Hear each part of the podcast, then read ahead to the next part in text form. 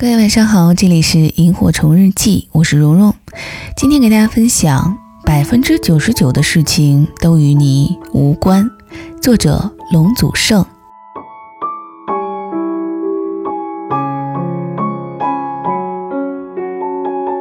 余秋雨在上海戏剧学院当院长时，事情太多，没法静下心来研究一些东西。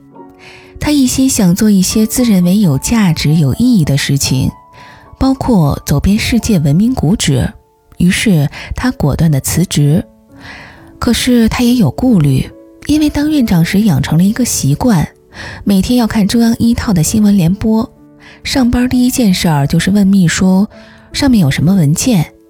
遇到教务主任，问的第一句话就是下面有什么事情。如果去访问古址，就将与世隔绝，他怕错过什么。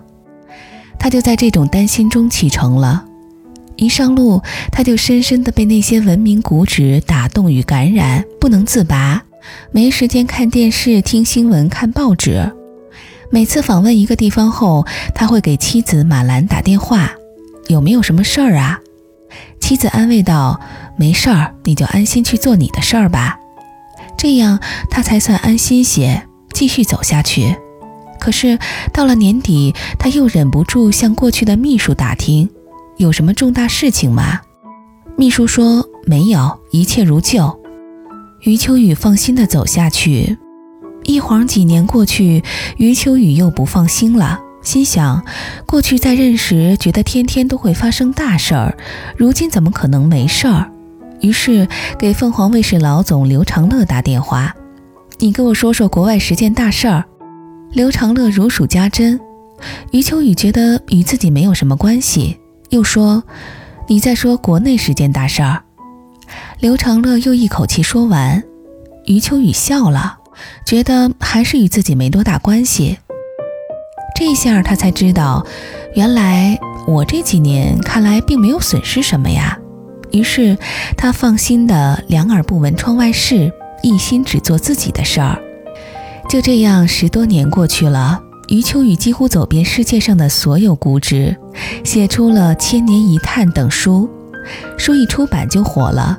他的一位朋友说：“哎呀，还是你走对了。我们天天守在这儿，天天疲于奔命，结果啥事也没做成，而你心无旁骛，却快乐地做出了大成绩。”后来，余秋雨在演讲时讲了这个故事，最后他说。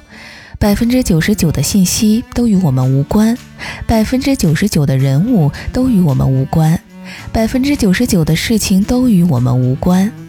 他还告诉年轻人，一定要生活在别处，创造圈子以外的生命价值和意义。美丽的梭罗河，我为你歌唱，你的光荣历史。记在心上。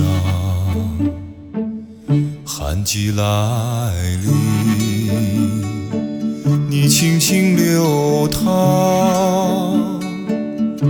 雨季时，波涛滚滚，你流向远方。你的源泉来自梭罗，万丛山送你一路前。滚的波涛流向远方，一直流入海洋。你的历史就是一只船，商人们乘船远航在美丽的河面上。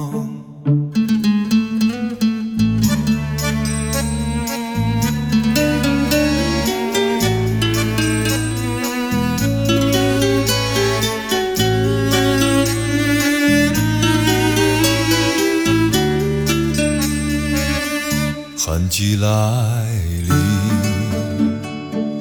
你轻轻流淌；雨季时，波涛滚滚，你流向远方。你的源泉来自梭罗，万重山送你一路前往，滚滚的波涛流向远方，海洋。美丽的梭罗河，我为你歌唱，